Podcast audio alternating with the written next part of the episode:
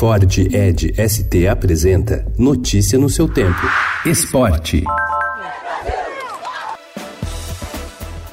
Com um gol histórico para Marta, agora maior artilheira das Copas, considerando-se as competições masculinas e femininas, a seleção brasileira venceu a Itália por 1 a 0 ontem e se classificou para as oitavas de final do Mundial Feminino. Com a vitória, o Brasil chegou aos seis pontos no Grupo C e passa de fase na terceira colocação. A seleção ainda não conhece seu próximo rival, mas será uma das equipes favoritas ao título: Alemanha ou França.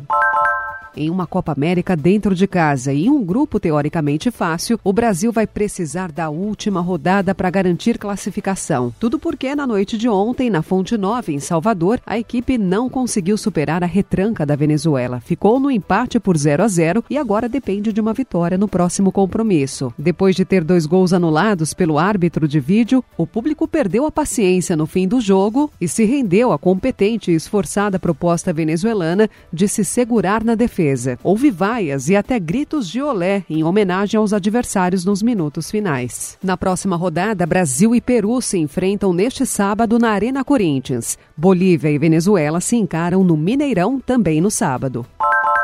E hoje, às seis e meia da noite, no Morumbi, pela segunda rodada da Copa América, a Colômbia encara o Catar. Os sul-americanos são favoritos, mas o técnico Carlos Queiroz pede seriedade para que o time não seja surpreendido. E em um clima tenso em Belo Horizonte, a Argentina entra em campo para enfrentar o Paraguai, hoje às nove e meia da noite no Mineirão, onde jogará para se redimir da derrota por 2 a 0 sofrida diante da Colômbia no sábado.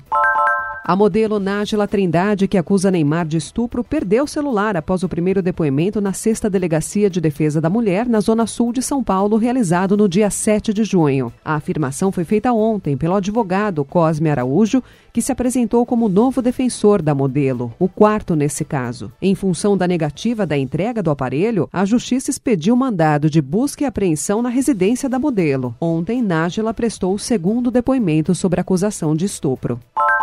O Superior Tribunal de Justiça Desportiva do Futebol rejeitou ontem, por unanimidade, o pedido do Botafogo para ser anulada a derrota por 1 a 0 para o Palmeiras pela sexta rodada do Brasileirão. O placar da votação foi de 9 a 0. Com a decisão, o Palmeiras volta a ter 25 pontos na tabela do campeonato em nove jogos contabilizados. Notícia no seu tempo. É um oferecimento de Ford Edge ST, o SUV que coloca performance na sua rotina até na hora de você se informar.